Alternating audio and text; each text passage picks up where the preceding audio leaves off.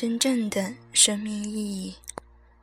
个体心理学认为，人类的所有问题都可归于职业、交际和两性这三个问题。每个人对于这三个问题的反应，都明了地显现出他对生命意义的深层次诠释。比如，一个人完全没有爱情，生活遭遇挫折。在工作上也表现得平平庸庸，并且不善交际，朋友甚少。他觉得与同伴交往是非常痛苦的事情。那么，我们似乎可以得出这样的结论：生活于他是痛苦而危险的事，活下去也是一件很困难的事情。用他的认知观点来说，应该是为了让自己活下去。我必须保护自己免受伤害，尽量不与别人发生接触，这样我才会安然无恙。看得出，他把活着视为一件艰难而危险的事情，最后只有现实失败接连不断，而且生存机会越来越少。而如果一个人交友广泛，人脉很广，事业有成，拥有甜蜜的爱情和幸福的生活。那么，我们可以判定，这个人眼中的生活是丰富的，是充满创造性的。为了实现机遇和机会，应该努力克服眼下所有的困难。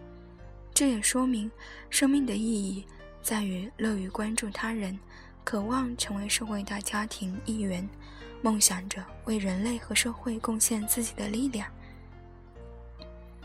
正如前文所言。对于生命意义的多种正确解读，包含着共同点；错误解读亦然。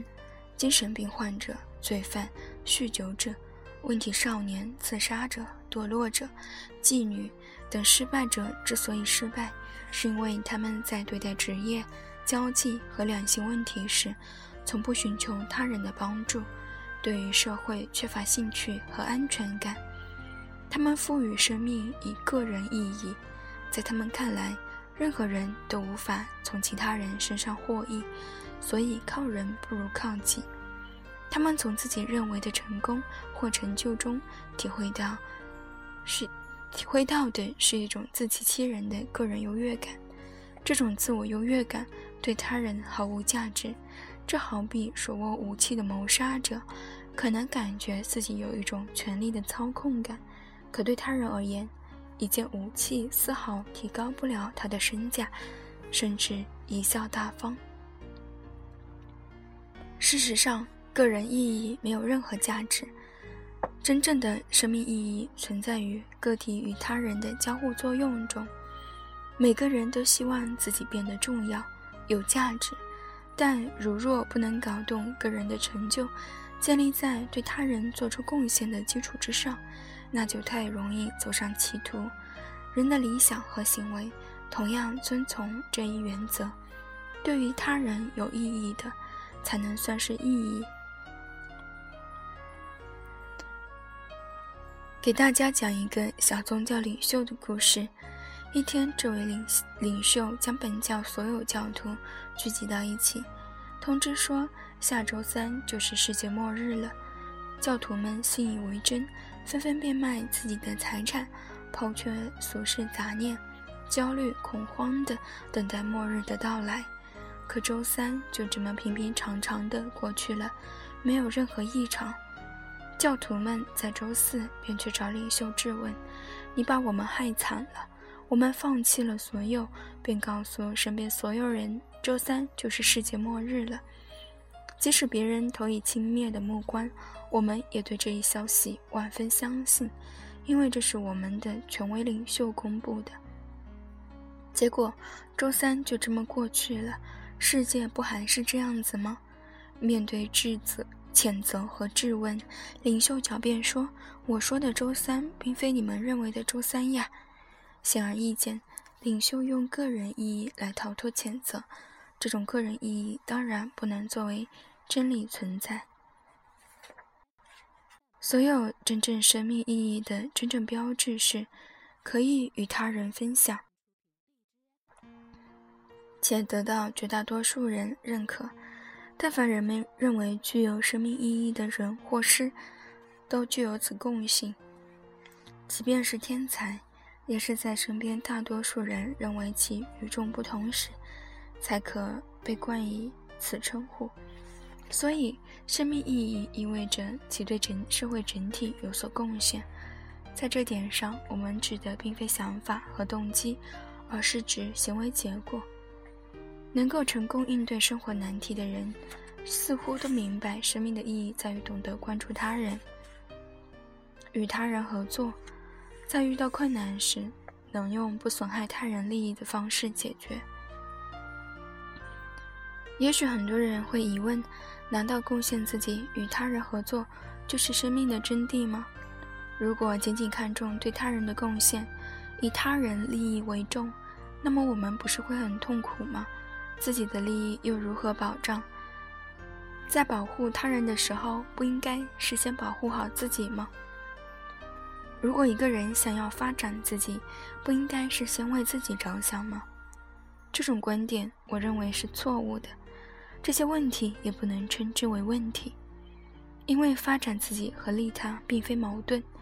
如果一个人的理想和行为都向着为他人贡献的方向，并为之努力，他的人生自然朝着最能体现其生命价值的方向发展。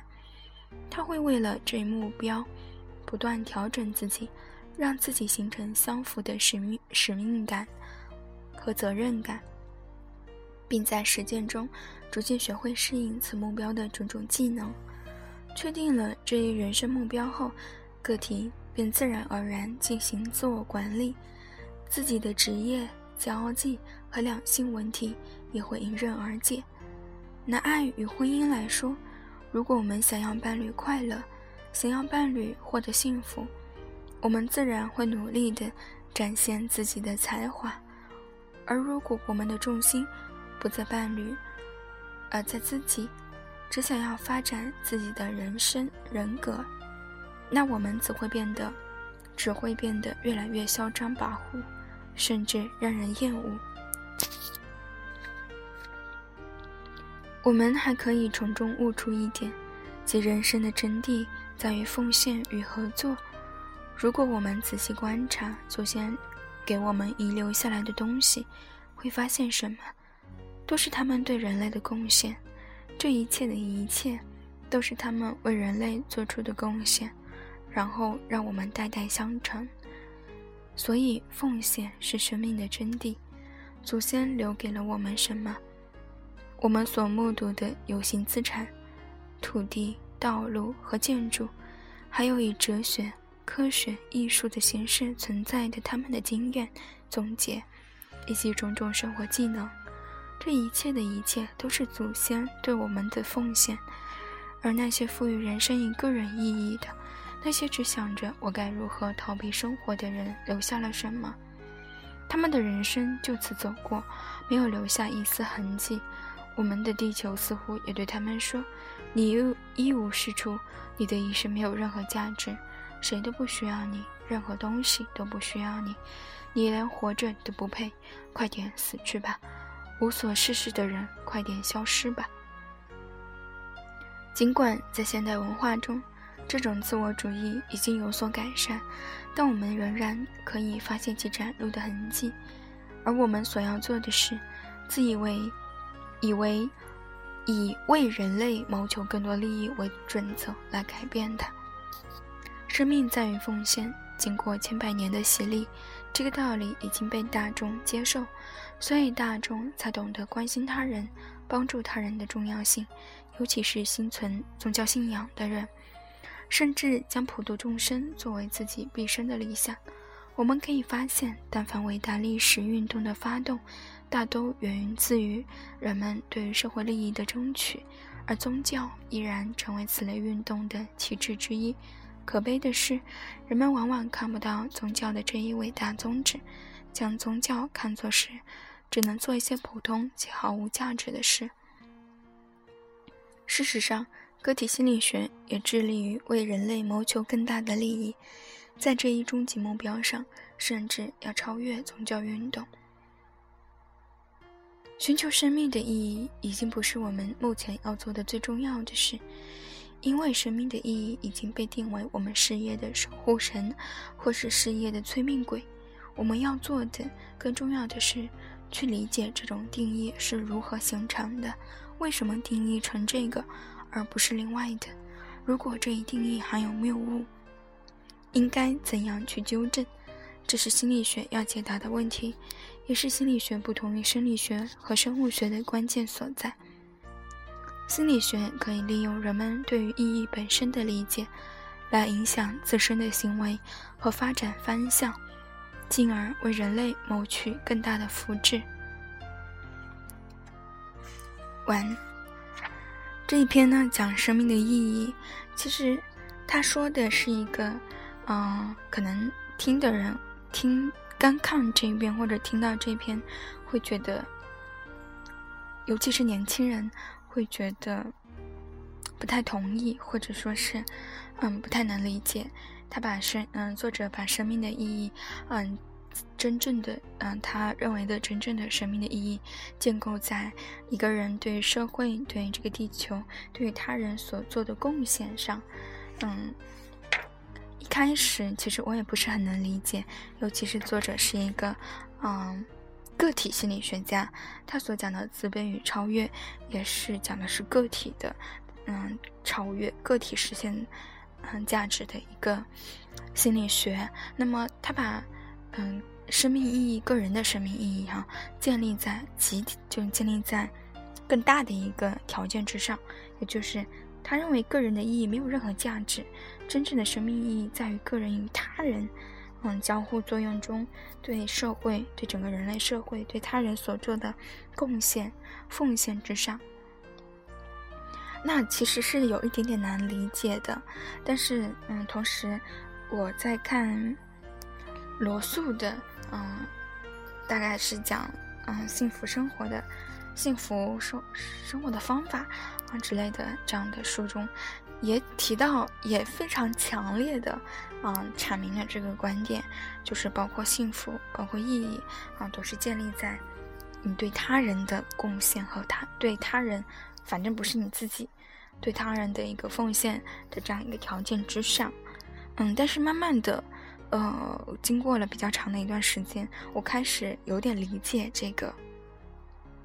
这个建构了，嗯，也开始会接纳，因为确实个体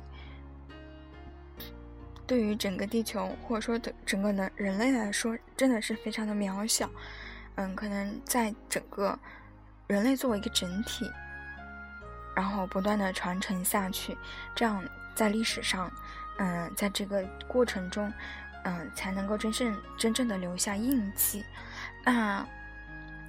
接受不接受这一点，其实对于，嗯，理解这本书，嗯，并没有太大的影响。事实上，这这本书的，嗯，后半部分，嗯，应该说整本书它都是建立在对个人个体的分析和，嗯，分析理解和，嗯，个人价值的实现之上的。嗯，就像作者说的，个人，嗯，和利他。发展自己和利他并不是矛盾的，所以如果暂时不能接受这一点也没有关系，在后面的阅读中，可能会对这个个体心理学，嗯，会会对你来说，会对读者来说，会有一个更多的嗯发现。那希望大家享受这个阅读